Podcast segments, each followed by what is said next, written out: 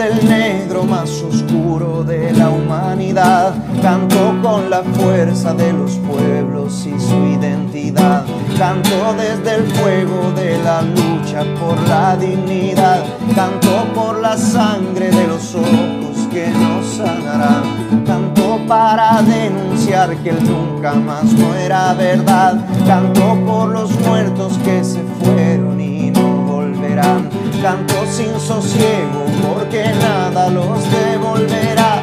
Canto por Gustavo y por los días que ya no verá. Entre tanta noche y entre tanta muerte. Sean todos muy bienvenidos a una nueva edición de aquí de la esquina del 6 a través de la radio extremo, la 96.1 FM del dial Pueden buscarlos a ellos en su Facebook Extremo Comunitaria y a nosotros en nuestros canales en Internet, YouTube y Spotify, Nueva Aurora Medios, La Esquina del 6. Hoy en el programa número 47 de este podcast radial que hacemos por este lado Jaime, por el otro lado Sebastián, en una semana fría y llena de contagios del COVID que no paran de subir. ¿Cómo estáis, Sebastián? Hola, Jaimito. Aquí estamos, una nueva semana más en este recorrido radial y de podcast en la cual tratamos de interpretar la realidad, tratamos de, de analizar todas las variables, los factores que se van sucediendo, algunas veces muy coyunturales y otras veces con una perspectiva mayor. Y bueno, estamos de nuevo acá en esta semana. Bueno, agradecer también el espacio que nos brinda la radio Extremo, eh, una radio comunitaria de Reñaca Alto, y que creo que cumple una labor muy importante en estos días donde vemos cómo la libertad de expresión también se empieza como a coartar, eh, hay señales de aquello, hay, hay varios indicios de aquello y la radio extremo, qué bueno que nos pueda brindar este espacio para poder expresarnos libremente. Oye, Seba, ya que tocaste ese tema, y a pesar de que tenemos varios temas en, la pauta para el día de hoy, básicamente lo que tiene que ver con el, con el mal manejo de la pandemia y todo lo demás, pero ya que tocaste el tema, igual estaría bueno que le diéramos una vuelta así como de una, entrar a lo que tiene que ver con este episodio, Sebastián, que pasó durante la semana, por un periodista conductor, este famoso Julio César Rodríguez, que es el conductor del matinal del Chilevisión, del canal Chilevisión, y que durante la semana tuvo una expresión ah, jocosa, podríamos decir, del presidente de la República cuando se refirió a él como la variante Piñera, todo esto en el contexto de una comparación de la variante inglesa, ¿cierto? La variante de Nueva York, las variantes brasileñas que estaban entrando en Chile, bueno, lo tiró como la talla esta media jocosa, eh, al decir que nosotros en Chile, aparte de esas variantes, teníamos la variante Piñera, ¿cierto? Por el mal desempeño en torno al control de la pandemia en el país. Bueno, el tema está en que mm, se filtró por estos días que habría habido un llamado de parte de la moneda, específicamente del presidente de la República, al director del canal Chilevisión como para manifestarle su molestia por, por lo sucedido en el, en el matinal, el mismo matinal del Chilevisión.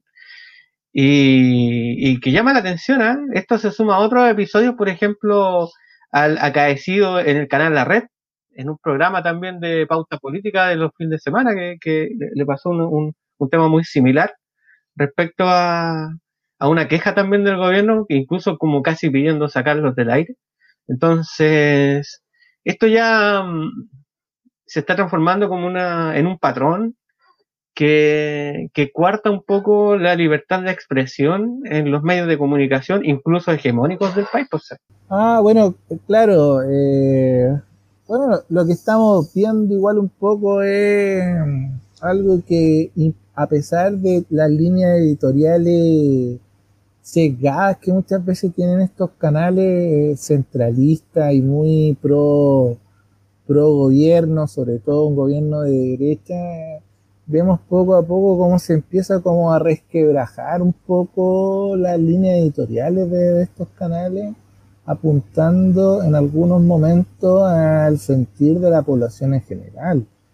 Eh, esto, esto que está pasando eh, tiene que ver un poco con, con que la gente también después del estallido social también centró su, ha empezado a centrar su atención en, el, tema político porque algo hay, algo mal está ocurriendo en, en, el tema político en nuestro país. Entonces las líneas editoriales de los matinales giraron 360 eh, grados a lo que ocurría antiguamente. Recordemos que los matinales antes del estallido social eran grandes tribunas en las cuales habían animadores, no sé, como 10 animadores o coanimadores, una cosa bien bien particular ¿eh? Eh, y tocando temas totalmente intrascendentes para las personas. Pero poco a poco, después del estallido social, esa, esa forma de hacer televisión y sobre todo los matinales fue variando y mutando y hoy en día los temas que se están tocando son los temas sensibles, o sea, hay una politización de alguna forma de los, de los matinales pero al haber una politización también hay un sentimiento de escosor por parte de la de, de los que llevan las riendas de, este país y en la cual las críticas que se le han hecho llegar han, la han sentido incómodas eh, y con algunos llamados preocupantes, claro, como el que tú señalas, el caso de la red, si no me equivoco, tras eh, la emisión del, eh, de la entrevista al comandante Ramiro, que salió emitida en la red, y ahora la molestia eh, por la autodenominar a la, la variante chilena como la variante Piñera y todo esto por la molestia que expresó el animador producto de eh, las largas filas con respecto a pagar el permiso de circulación.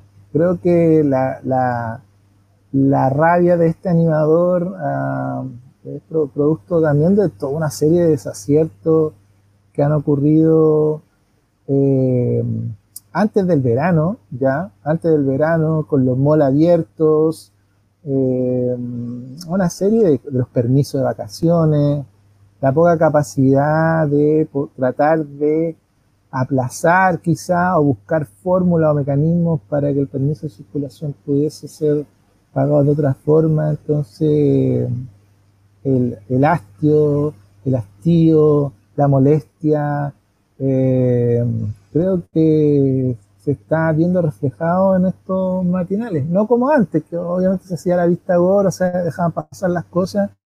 Y hoy en día hay cuestiones que ya es innegable que la televisión esté empezando a mostrar. Y habrá algo de miedo también ahí, Sebastián, ¿eh? porque mm, eh, ese temor, digamos, a seguir bajando en las encuestas, tal vez. Em, sabemos que estos medios masivos tienden a llegar a los tratos más populares de la población que a veces tampoco son muy medidos en esas encuestas que, que como la Academia u otras, ¿ya?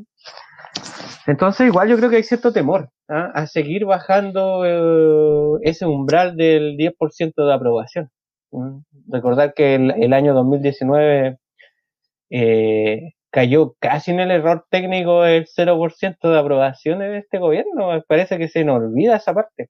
Entonces, yo creo que ahí tengo esa tesis de que hay cierto temor a seguir eh, bajando las encuestas. Sabemos que este gobierno es un, gobierno que ha actuado en base a esa, a esa sensación, esa feeling ambiente, porque mucho se ha criticado, porque esto también forma parte de un contexto de una mm, crítica internacional a través de periódicos súper importantes, New York Times, Washington Post, eh, periódicos americanos, estadounidenses, ¿ya? que uno podría decir, oye, son como afines a, al sistema neoliberal, digamos. Eh, son críticas bien ácidas respecto al manejo de la pandemia en Chile, donde se criticaba justamente ese apuro, ese trasteabillar en, en salir primeros eh, con el tema este de la, de la vacunación, ¿ya? porque, claro, los números de Chile estaban siendo muy buenos, son todavía muy buenos en, cuanto a la capacidad de vacunación. Hay un porcentaje alto de la, de la población que ya está vacunada, pero de alguna forma se dio a entender o de alguna manera la población eh, captó un mensaje erróneo en cuanto a que se podía eh, abrir ciertas, eh, por ejemplo, el tema de los comercios, bueno, tuvimos el tema de, de, la vuelta a clases, qué sé yo, de una manera demasiado estrepitosa que eso es lo que critican estos, estos periódicos. De hecho, después tuvimos incluso a, primeros ministros europeos hablando acerca del ejemplo chileno, de que, que no, no solo la vacunación era la solución. ¿ah? Y realmente pasamos de ser, de, estar en el top ten en la vacunación a estar en el top ten de lo que no hay que hacer. En el contexto de todo eso, en el contexto del exitismo también que hemos conversado en este programa y que se ha conversado en otros medios, por parte de este gobierno que se apresura en, en, en, hablar acerca de esto, de, lo bien que le fue con la vacunación y que no acepta crítica también, pues que ese es otro tema, eh, se produce este miedo, este temor de seguir cayendo en las encuestas, de seguir eh, siendo mal evaluados por la población en general, lo que podría llevar a quizás qué, quizás qué con este, con este gobierno, no, no, no, es como que no, no sabemos muy bien eh, quién lleva el timón, o si el que lleva el timón está mareado, está despistado, em, o no sabe leer las señales. O sea, tenemos una, una, pandemia desatada, una pandemia desatada hace ya un año, más de un año, y que no ha sido controlada, pero que en su imaginario pareciera ser que, que, sí lo estuviera. Claro, igual todo lo que estamos presenciando es producto de, del desgobierno, o sea, no, no hay capacidad de, de retomar una agenda, de retomar la iniciativa, de, ¿cómo se llama?, de hacer las correcciones o llevar adelante eh, políticas de alguna forma que puedan ser coherentes, muchas veces se caen en la inconsistencia, vemos cómo se tuvo que rectificar el tema de, de los bonos, eh, el IFE, eh, porque realmente era una cuestión planilla Excel, pues todo, todo mirado y medido desde, desde el Olimpo. Y, bueno, y esto también tiene en parte que ver la, poca capacidad que, tiene la gente que está en el gobierno de, entender y percibir la realidad, porque realmente es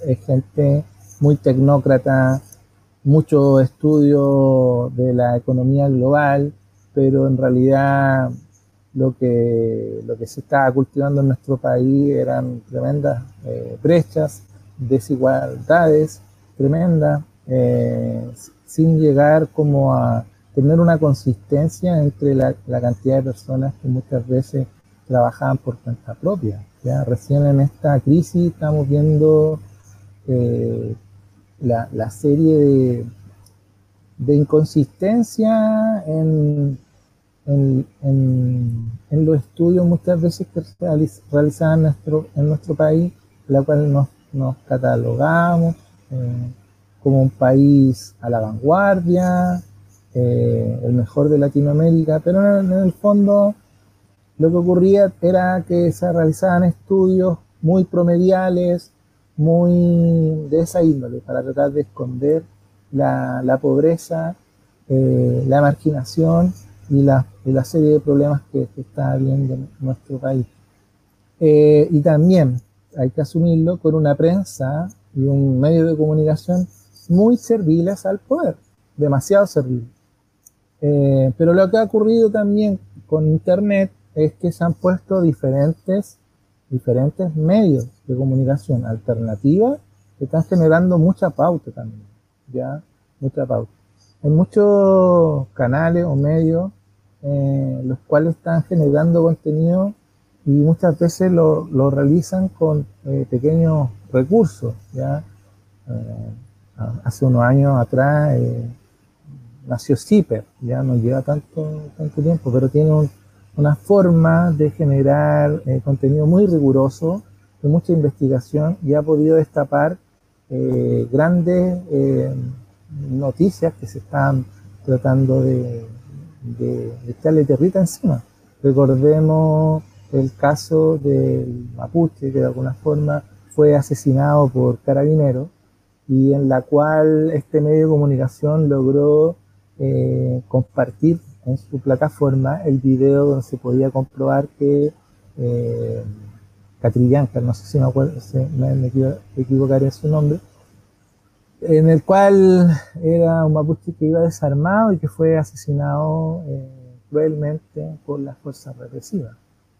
Bueno, eh, de parte de uno de esos medios es también este, por la radio extrema en el que estamos pasando el podcast, y esperamos que, que siga dando la lucha y, siga estando el pie ahí del, micrófono para, para, informar también a la población desde otros puntos de vista, porque no son solo los medios hegemónicos los que los que son dueños de la verdad.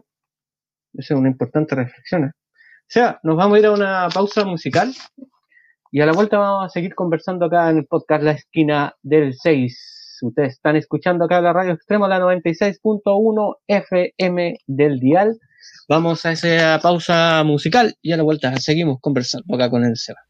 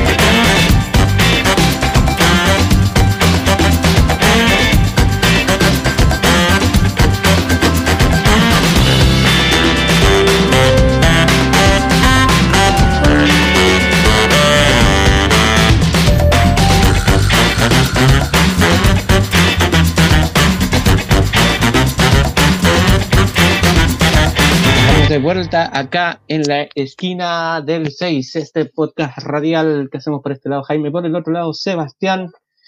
Otro día domingo acá en la radio y cualquier día de la semana en realidad, si nos están escuchando por nuestros canales en internet, YouTube y Spotify, Nueva Aurora Medios, la esquina del 6. Estamos conversando acá con el Sebastián acerca de lo que ha acontecido durante la semana política acá en nuestro país y bueno, el tema que primeramente destacamos es el tema este de la libertad de expresión, que, al parecer se estaría viendo casi coartado, habiendo mm, algunos ápices de aquello, con algunos episodios que pasaron durante la semana eh, con respecto a lo mismo. Así es que, mm, es que bueno, nosotros acá, mm, parte también, Sebastián, de este, de este programa, La Esquina del 6, es aportar un poco con lo mismo, ¿no? Abrir esa cortina de hierro respecto al análisis de la realidad que, que lo tenían eh, ciertos programas nomás así escondidos los días domingo a las 10 de la noche que a veces no mucha sintonía tenían. Es interesante también ese fenómeno de que mm, en los matinales eh, se estén compitiendo, por ejemplo, por animadores que, que, abren la pauta en torno a esos temas, pues, esos temas que, destapan un poco la realidad o por lo menos van un poco más de frente frente, a los políticos. Eh, lo vimos con el caso de José Antonio Neme, que, bueno, la grúa televisiva, digamos, lo, captó desde la red y se lo llevó al Megavisión como en una táctica para poder ponerle competencia al canal de al lado, que, que es el de Julio César. Hago esta reflexión porque, si ustedes lo recuerdan, hace un tres, cuatro años atrás, a esa hora de las 10 de la mañana, 11 de la mañana, lo que teníamos en la televisión eran básicamente programas de farándula. Y entre tres o cuatro canales compitiendo la sintonía por saber qué estaba pasando con Diana Boloco. Entonces, igual es un, por lo menos interesante que tengamos pauta política y, y hablar o tener la oportunidad, el espacio de, de, que la televisión abierta habla de los temas reales de la gente, que estén saliendo a entrevistar a, aquel vendedor de la calle, ¿no sé? Eh, claro, claro, hay, hay muchas cosas que que me llama la atención de lo que está ocurriendo, porque eh, lo que estamos presenciando también son los cambios post-estallido social, o sea, los cambios culturales, los cambios sociales que, que están ocurriendo tras, tras ese hecho histórico y político. Porque la semana estaba escuchando a una vendedora ambulante que claro, se había tenido que mover de, un local que ella tenía, eh, producto de que había llegado el metro, entonces tuvo que dejar su local establecido para poder ponerse como una vendedora, una vendedora ambulante, ya que no salen muchas veces los registros y que no alcanza también a estar en esta serie de bonos, ya y que muchas veces reciben miserable cantidad de, dinero que 40 mil pesos no le sirve para, para, para nada realmente en, en Palmé.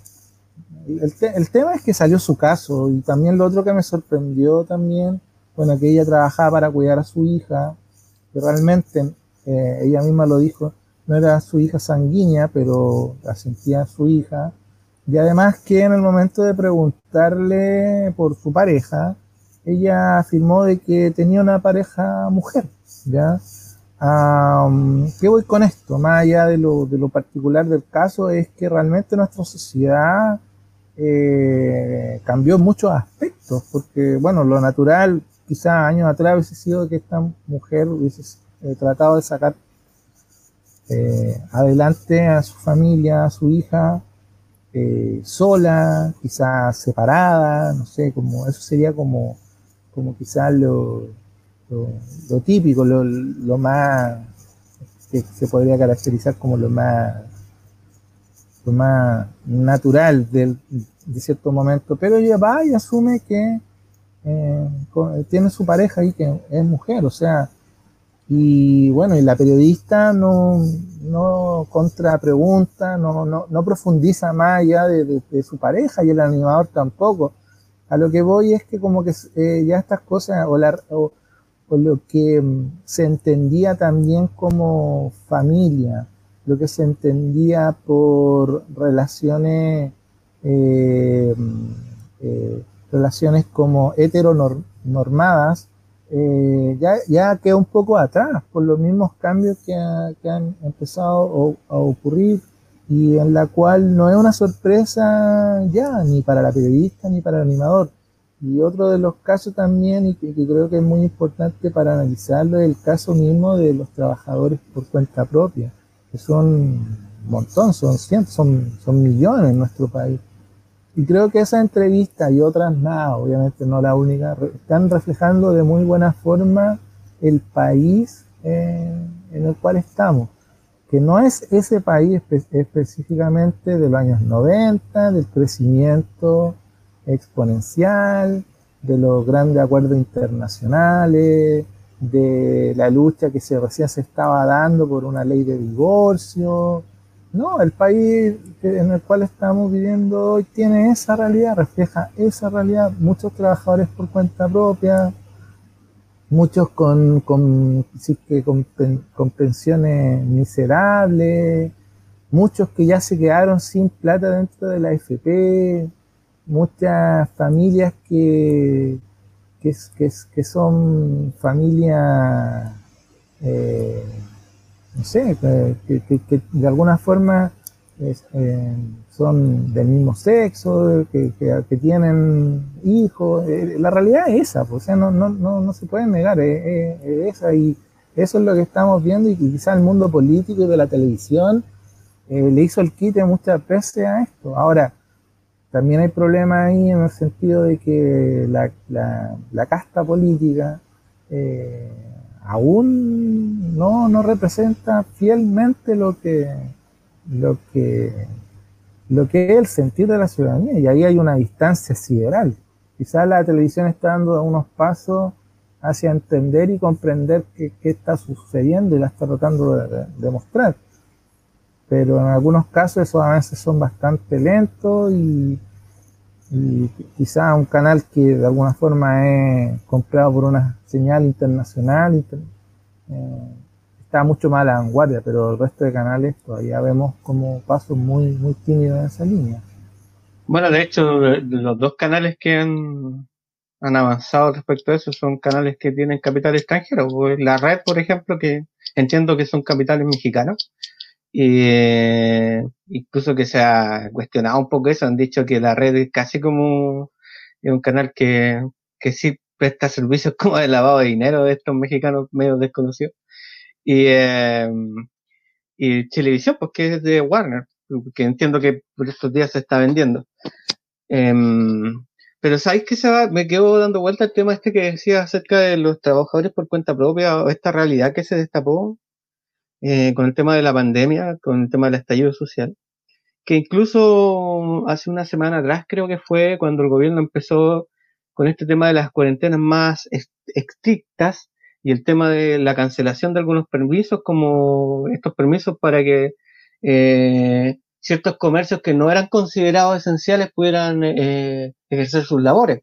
Y entre ellos se dieron cuenta que realmente no podía, no aplicaba en realidad esa, esa, esa medida, porque tenía ya gente que está en este minuto por temas de la pandemia, por, porque el, Estado, digamos, impone no salir a trabajar, eh, se tienen que salvar de, alguna manera y lo estaban haciendo, no sé, vendiendo ropa, vendiendo calzado, vendiendo verduras, por ejemplo, vendiendo mariscos, o el típico negocio de, de, comprar cosas por, qué sé yo, por estos mercados chinos y que los compran al por mayor, después los revenden a otro precio. La gente se estaba defendiendo de alguna manera em, como mejor le parecía. Y resulta que viene esta normativa que le impidía incluso ejercer estos temas de delivery a algunas aplicaciones porque, porque tenían que ser solo eh, elementos esenciales que y el gobierno empezó a, entregar una lista que parecía casi ridícula de qué era lo esencial para, para ellos, que vaya a saber ahí qué expertos contrataron para hacer ese análisis, que, que fue así como que fue el anuncio y al segundo o tercer día ya estaba esta lista. Realmente ahí em, creo que el gobierno tuvo que regular porque se dieron cuenta, o no sé, es que esta es la típica, o sea, tener lo, lo, de siempre, es como que no sabían la realidad, entonces ya, eh, ¿qué se puede decir respecto a lo mismo? O sea, existe un gran porcentaje de la población chilena que está haciendo trabajo informal, ¿ya? Y eso se destapó, como dije en un principio, desde la pandemia, desde el estallido social, se destapó esa realidad. Entonces, eh, no están medidos. ¿ah? E-, esos trabajadores no están medidos, no están en ninguna encuesta, son los nadie. ¿Cachai? Entonces, em, finalmente el, Estado o el gobierno en realidad tuvo que eh, echar para atrás con estas medidas al darse cuenta que, que, estaba coartando la posibilidad de estos pequeños emprendedores, como les gusta decir a ellos mismos, ejercer su, su labor. Sí. Y además que sumémosle a eso, que claro, le coartan la, la capacidad a estas personas de generar esta distribución de mercancía, porque en el fondo eso es y poder eh, sobrevivir con, con, el excedente de las ventas de estos productos. Además, más encima, con uno, con una, con toda la letra chica de toda la ayuda eh, que o bonos, beneficios que, que se están entregando, que en el fondo es una ayuda de emergencia para una situación en un contexto súper, súper delicado y con una serie de restricciones, complejidades, que el que está en fase 1 va a recibir tanto, el que está en fase 2. Entonces, una, una cosa que ya no, no resiste mucho análisis de unas complejidades, de una de una distancia entre lo que está viendo la ciudadanía y lo que de alguna forma eh, tienen estas personas en su mundo. Creo que realmente lo, lo peor que podemos presenciar de, una política, sin, sin entender el contexto que vive en cada, cada, cada persona y cada, cada lugar, y además con un centralismo también en la en las ayudas también que, que llegaron, las canastas. Yo no sé si se va a volver a repetir eso de las canastas, porque realmente esa cuestión se dio para el, poteo político, el, los beneficios de alguna forma llegaban a la municipalidad y la municipalidad la buscaban distribuir y ahí beneficiaban a los mismos de siempre, a los a la gente cercana de filiación política y no, una cosa horrorosa. Eh, no, lo peor de alguna forma, lo peor de, de, del Estado, o sea, una, de, una, de una corrupción, de, una, de un negociado, de un dividendo eh, por, por votos, y en el fondo eh, lo que se comentaba acá en la ciudad de Viña del Mar y que lo que se está haciendo con la entrega de caja eh, de las que estaban entregando la municipalidad era solamente una campaña política disfrazada, disfrazada. Y lo vimos en varios lados donde de alguna forma llegaron con los rostros de los alcaldes o llegaban, no sé, estas caravanas, esta, cosa que la y, diciendo que la municipalidad entregaba esta ayuda. No, no tengo reparo en, en, plantear esto porque así se me presentó afuera de mi casa que la municipalidad estaba entregando esta ayuda. Y no es así, no es lo correcto, esto es una ayuda que de alguna forma está entregando el Estado para eh, la gente más necesitada. Y que vayamos a ver si realmente llegaron a esta ayuda donde correspondía. Y claro, el aprovechamiento de algunos eh, en este sistema de competencia que se ha instalado en el sálvate eh, solo, en el individualismo y en la poca capacidad de, de solidarizar con el resto, es lamentable, lamentable, lamentable.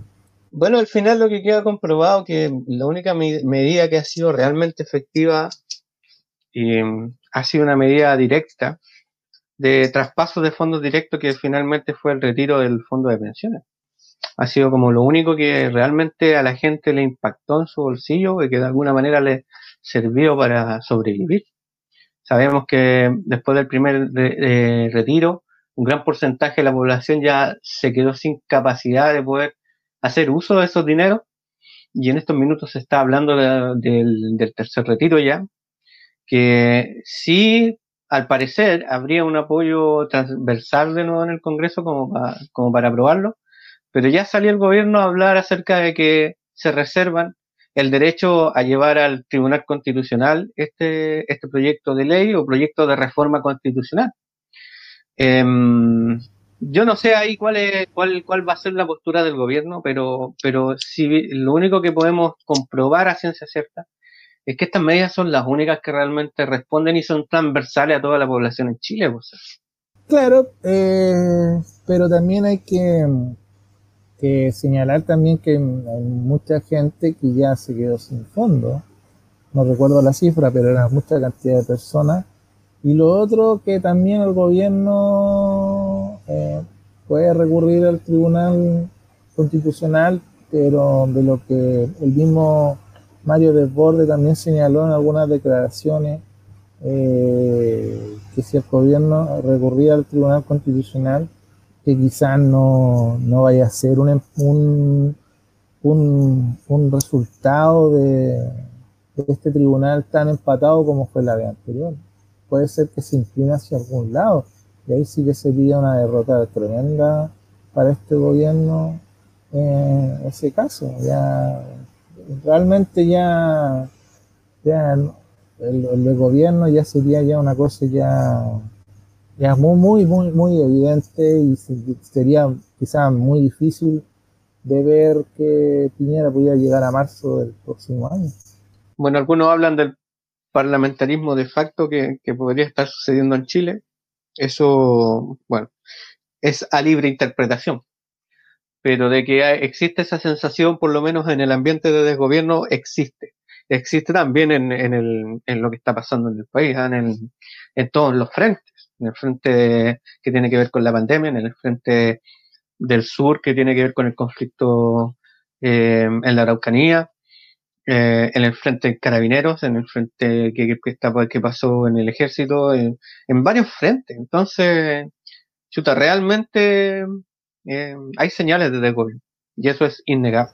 Claro, igual todo, esta, todo, esto, todo esto que se está comentando, o sea, el tema de la reforma de pensiones, el tema de también que ocurrió en el gobierno de Bachelet, el tema del cambio constitucional, fueron eh, iniciativas que no tuvieron el piso político que también eh, es evidente de que no había voluntad de querer cambiar esta situación y vemos cómo poco a poco las, las cosas empiezan como a, decantar, a caer por su propio peso.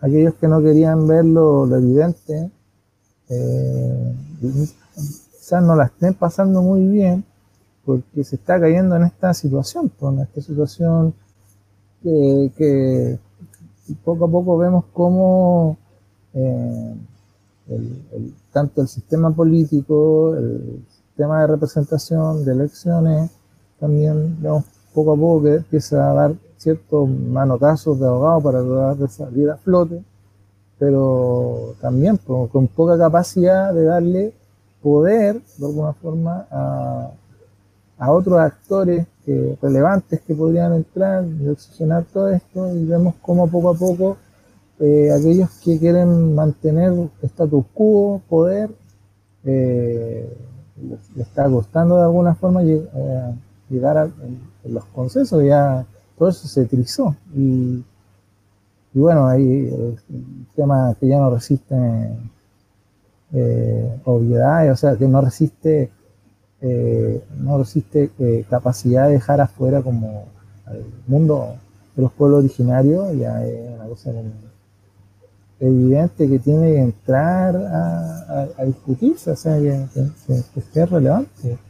Bueno, Seba, eh, nos toca ahora mm, irnos a una pausa musical. Vamos a ir a eso, recordarles a todos que están en sintonía acá de la Radio Extremo, la 96.1 FM del dial. Vamos a esa pausa musical y luego seguimos conversando.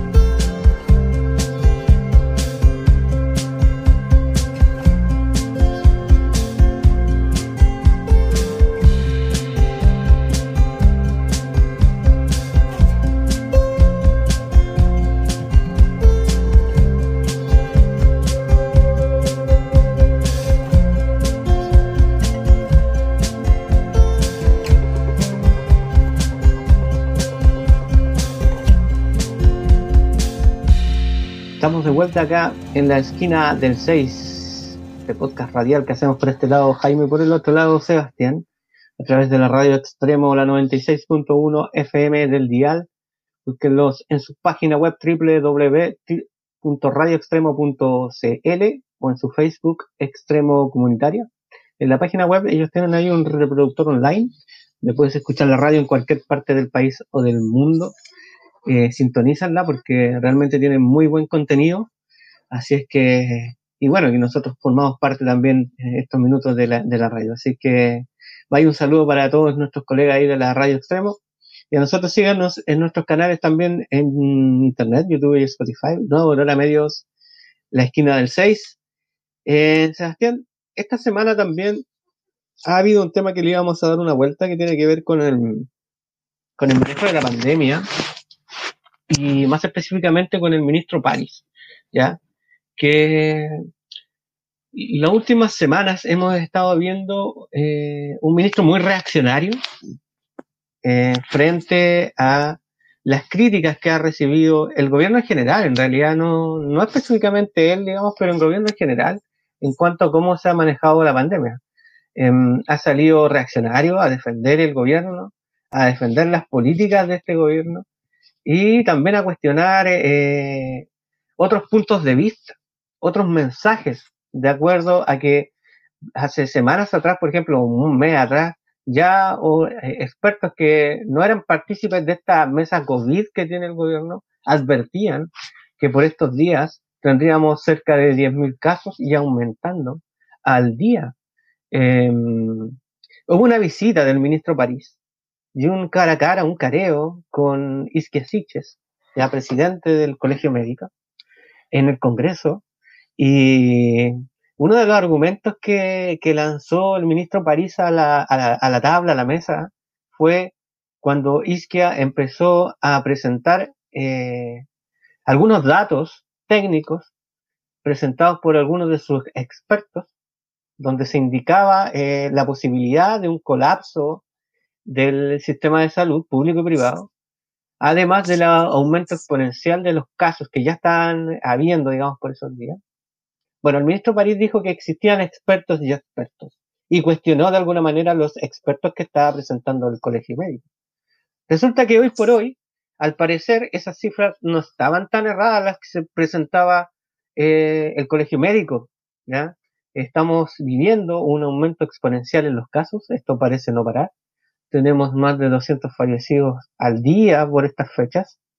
Em, todo esto corroborado por las cifras del DAIS. Entonces, eh, ahí uno ya podría empezar a decir que al ministro Párez se le están escapando un poquito las cabras para el monte, pues, o sea, porque realmente, eh, al parecer, no quiere abrir los ojos a la realidad y no estarían prestando atención a expertos que presentan otras miradas. Claro, eh, lo que hizo Isquia, eh, bueno, había tenido una actitud bastante pasiva hasta marzo, el inicio de marzo, Isquia, y el colegio médico en general, de hecho fue muy comentada la, foto que se sacaron con las máximas autoridades del país, más ministro de educación para dar inicio al retorno al retorno a clase. Eh, pero mientras tanto se está eh, incubando eh, tras los viajes a distintos países en el mundo. muchos de estos viajes realizados en avión a, Brasil, a Inglaterra, a Estados Unidos, ahí se estaba incubando algo que quizá muy pocos analistas pudieron adelantarse a esto, que era el tema de las variantes que, estaban eh, eh, llegando a nuestro país.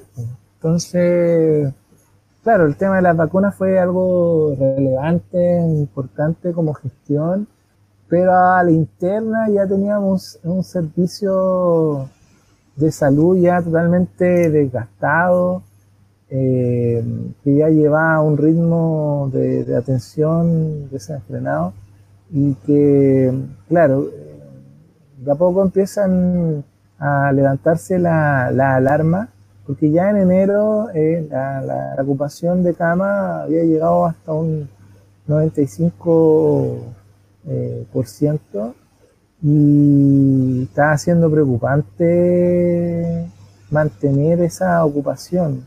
Eh, y de alguna forma eh, nadie fue muy pitonizo en esto, pero el tema de, la, de las variantes, pero a pesar de, de, de, todo eso, de cierto, cierto eh, científicos sí habían puesto la, alarma. Eh, y, creo que ahí también hubo un cierto exitismo por parte del gobierno que se ha señalado, y no solamente nosotros acá en este humilde podcast, sino la prensa internacional sobre la vacunación.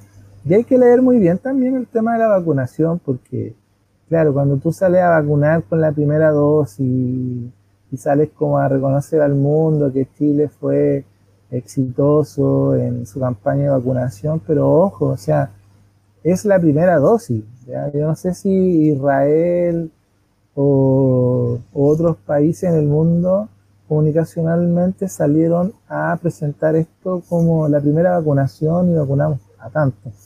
recordemos que eh, la, vacunación son dos dosis eh, en distintos tiempos y en Sinovac particularmente la inmunidad se empieza a presentar después de 14 días.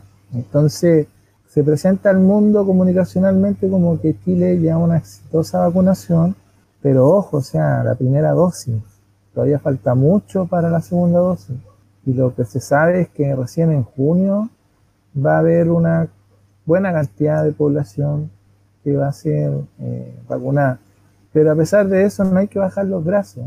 Y, y así mismo también algunos analistas internacionales también inmunólogos eh, destacados de Harvard también señalaron tras eh, el error cometido en nuestro país de que para ellos era eh, lo más complicado el hecho de generar esta sensación de exitismo solamente por la vacuna y que no hay que aflojar. Y en el fondo eso no ocurrió como país. O sea, se, se aflojó, se puso en duda también el tema de de la contraparte, de ciertas contrapartes que tenían bastante argumentos ah, o asidero. Recordemos la, el episodio sobre la, los, eh, las vacaciones, o sea, los permisos de vacaciones.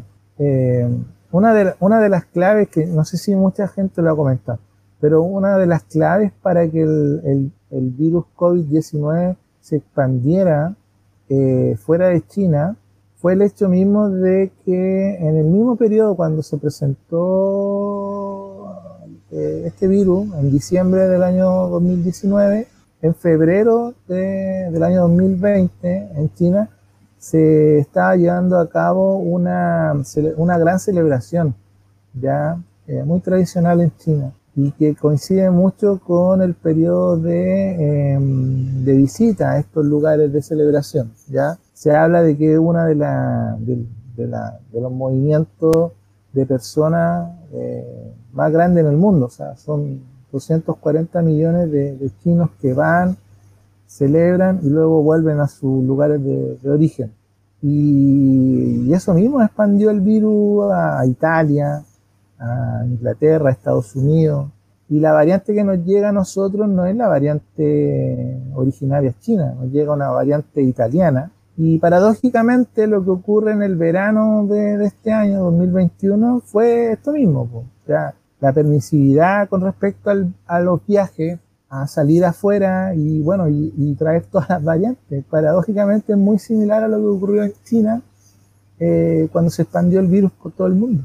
Bueno, eh, sí, ese es un tema que de, repente cuando nos detengamos a hacer análisis más acabados, que ya se estaban haciendo incluso en, en China. Estaba la OMS en una misión allá mmm, que dio algunos eh, resultados hace un par de semanas atrás, eh, pero que la opinión mundial todavía no termina como de, de digerir o de, en realidad de creerla a ese estudio. ¿Para qué vamos a decir una cosa por otra? Em, se habla acerca de la influencia china en ese estudio, que tal vez no estarían eh, facilitando de la mejor manera estos estudios. Eh, no en el tema conspiranoico, sino es que tiene que ver simplemente porque ah, yo creo que a ningún país le interesa como verse afectado o verse em, discriminado, digamos, por la comunidad internacional al ser este país, digamos, el originario del virus. Hay que decir que cuando partió este virus, eh, mucha población eh, discriminó, digamos, a este virus y a, las personas que venían de China, digamos, por, por porque el, virus venía desde allá. Cosa que tampoco podríamos terminar de, decir que es cierto. Por eso hay que esperar el, que se finiquiten estos estudios, que finalicen estos estudios de la OMS o de otros organismos internacionales, eh, para saber realmente si es que este virus partió por la ingesta de algún bicharraco por ahí en algún mercado chino. Puede haber sido en otros lugares. Eh, hay ciertas teorías que hablan de que ya este virus había estado presente, por ejemplo, en, algunos otros lugares de Asia y en África, ¿ya? Entonces, eh, yo creo que hay que darle el tiempo, el tiempo para ver eh, eso. pero bueno, ahí, Sebastián, em, para cerrar un poquito el tema este del, del, ministro París, yo creo que igual puede ser que estén sonando las trompetas del apocalipsis ahí, ¿eh?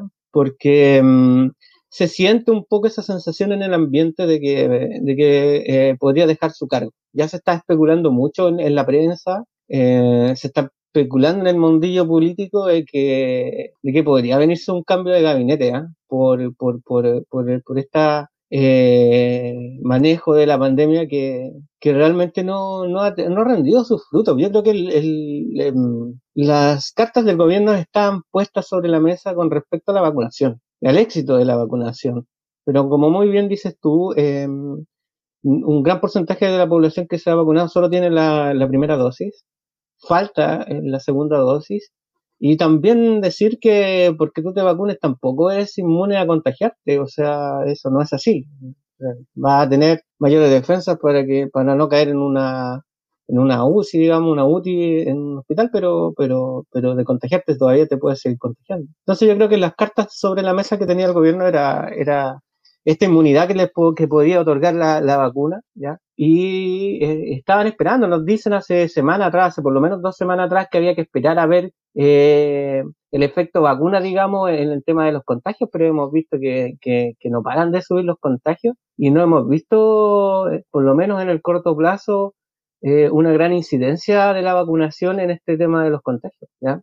Ahora habría que ver que si es que realmente eh, qué porcentaje de esos contagios eh, realmente terminan empeorando su condición y te terminan parando en, una urgencia médica. De repente podría ser que de todos estos contagios realmente bajara en un porcentaje importante las personas que van a parar en, un, en la urgencia médica. Hasta el momento no ha sido así. Hasta el momento hay que decirlo que la red asistencial chilena está en un minuto crítico Básicamente porque se siguen expandiendo las camas, y eso es cierto, se han agregado más camas de urgencia, pero esas camas las tiene que manejar personal médico, humano, personas que realmente están agotados y que, que realmente a esta altura del año ya, ya no dan más, no, no dan abasto. Entonces ya esa parte, la parte humana, es algo que no puede reemplazar simplemente con un recurso técnico. Entonces, eh, vamos a tener que ver qué pasa, Sebastián, en estas próximas semanas. está demasiado grave el asunto. Y hacerle seguimiento, como le hemos estado haciendo seguimiento en realidad de que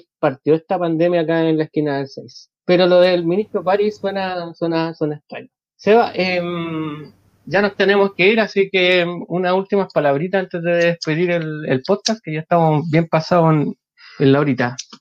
Claro, nada, bueno, son momentos, va a ser un mes bien particular este abril, bastante, bastante complicado. La cantidad de contagiados, bueno, que, que diariamente están apareciendo, muchas veces las repercusiones de estos contagios los vemos dos semanas después, cuando ya este virus ya se ha hecho presente. Eh, y ha presentado ya complicaciones respiratorias en las personas. Entonces, de 9.000 personas, podríamos decir que el 5% presenta complicaciones y que es muy probable que lleguen a los servicios de salud buscando ayuda. Y eso es una cantidad de, personas muy, muy, muy, muy grande. Y bueno, el, uno de los peores escenarios estamos viviendo esta segunda ola eh, que nunca tuvo el control necesario por parte de los trazadores eh, de la trazabilidad que bueno estaba a cargo eh, la atención primaria pero la atención primaria ya también está desbordada.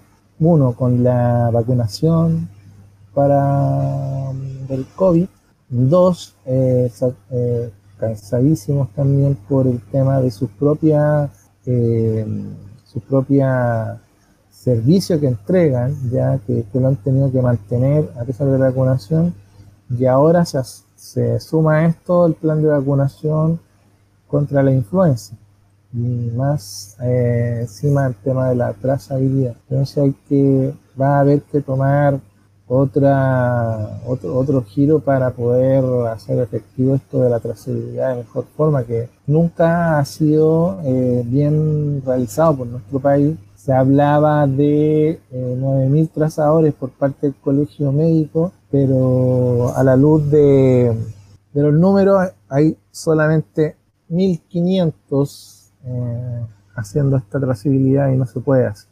Bueno, Seba, ese es un punto a mejorar y es parte de lo que vamos a seguir informándole a ustedes que nos escuchan acá en la radio Extremo. Pero hoy este programa ya número 47 llega a su final. Nos despedimos. Eh, le agradecemos siempre por su sintonía, por sintonizar la radio, por escucharnos a nosotros también en este podcast. Y nos hace muy feliz si es que pueden compartir nuestro um, programa en Spotify, en YouTube, en, en esta nueva Aurora Medios, ahí en la esquina del 6 nos pueden buscar, tenemos todos nuestros programas subidos y compartirlo porque como les decimos nos pone muy contentos y nos ayuda a continuar con este proyecto. Eh, Sebastián, nos vemos hasta la próxima semana. Ha sido un agrado compartir contigo nuevamente. Chao, chao. Chao, chao.